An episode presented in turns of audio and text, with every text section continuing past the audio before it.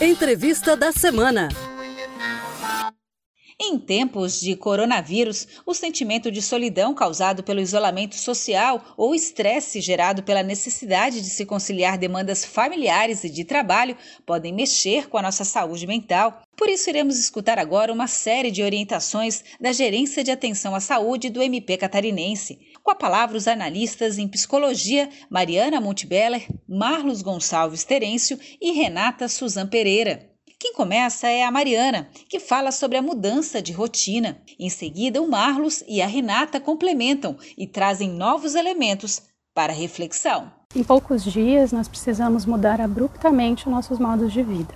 Do ponto de vista psicológico, nós consideramos que toda mudança significativa em nossa vida e nossa rotina envolve um período de adaptação, que é muito particular a cada um, em razão de suas condições objetivas, sociais e subjetivas. Então é natural e de certa forma esperado que este seja um período de maior tensão, estresse, ansiedade e até de sentimentos negativos, pois os sentimentos são reações às situações que estamos vivendo. No aspecto do trabalho remoto, que todos nós é, estamos fazendo no, no, Ministério Público, é importante lembrar que esse trabalho remoto né, ele não, não está numa condição ideal de teletrabalho, né, como existe o programa de teletrabalho. Ah, porque a gente está ao mesmo tempo tendo que lidar com as demandas domésticas, as demandas de cuidados dos filhos. E nesse processo é muito importante conversarmos com quem está à nossa volta. A família, colegas de trabalho, o gestor. É o momento de sermos compreensivos e empáticos.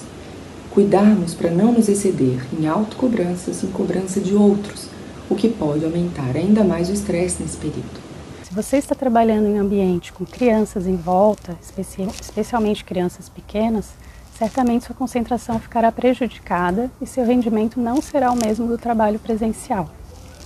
Pense em fazer o melhor possível dentro das condições de trabalho que você dispõe hoje. Lembre-se de realizar pausas durante a jornada, elas são muito importantes para o descanso mental, a prevenção da sobrecarga cognitiva e do estresse. Se preciso, coloque um despertador para lembrá-lo da hora de parar.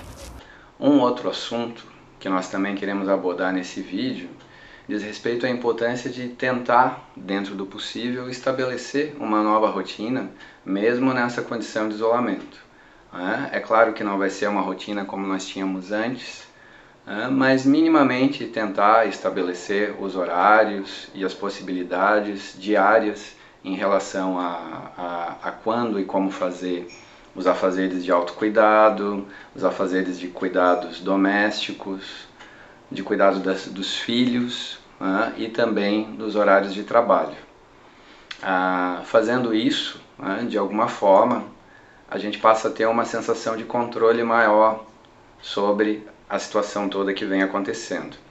E incluir nessas rotinas diárias também ah, aspectos de autocuidado, de hábitos saudáveis, de atividades físicas. Né? A atividade física é algo muito importante hoje de, de, se fazer, porque ela também vai trazer bem-estar psicológico. Escolha o momento do seu dia que melhor se ajusta à sua rotina para obter informações seguras sobre a pandemia e sobre o que está acontecendo no mundo e no Brasil. Evite o bombardeio de informações ao longo de todo o dia. O apoio social é muito importante nesse momento. É um momento de aprender com a experiência de outros e compartilhar as suas experiências. Se for possível também, é importante ser solidário com aqueles que são mais vulneráveis ou estão mais isolados, como alguns idosos e os profissionais de saúde. Para finalizar, eu gostaria de dizer também, né, lembrar que, enfim, é, embora cada um no, no, na sua casa, na sua residência, embora a gente tenha essa sensação de isolamento, é, lembrar que estamos todos no mesmo barco. Tá? Então, estamos todos passando por essas mesmas dificuldades. E lembrar que essa situação ela é excepcional, ela é transitória sim, né? ela não vai continuar indefinidamente.